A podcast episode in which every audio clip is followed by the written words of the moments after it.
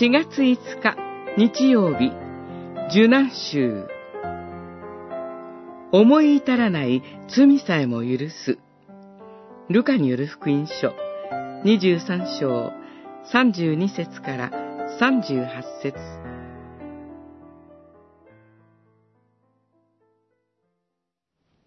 その時、イエスは言われた。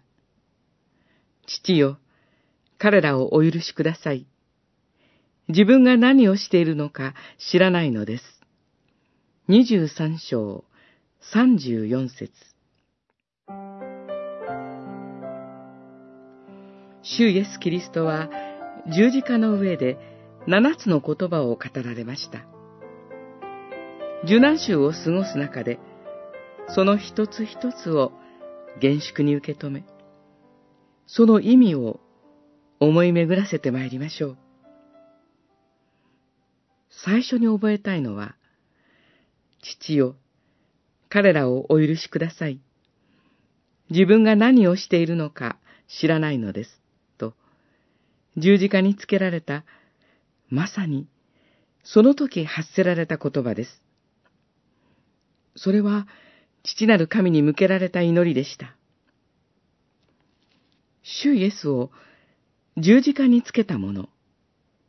それは、手や足を釘で打ちつけたローマ兵をはじめ、裁判で死刑判決を下したユダヤ人議員とピラト、そして、十字架につけろと叫ぶ群衆たちでした。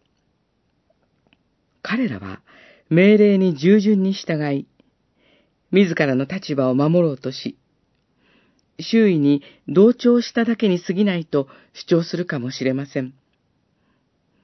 まさか、神の御子を苦しめる罪を犯しているとは思い至らなかったでしょう。本当の意味で、自分が何をしているのか分かっていなかったのです。自らの罪の深刻さに思い至らない私たち人間のために、主イエスは十字架にかかられました。主イエスの十字架の姿に罪を許す神の大いなる愛があります。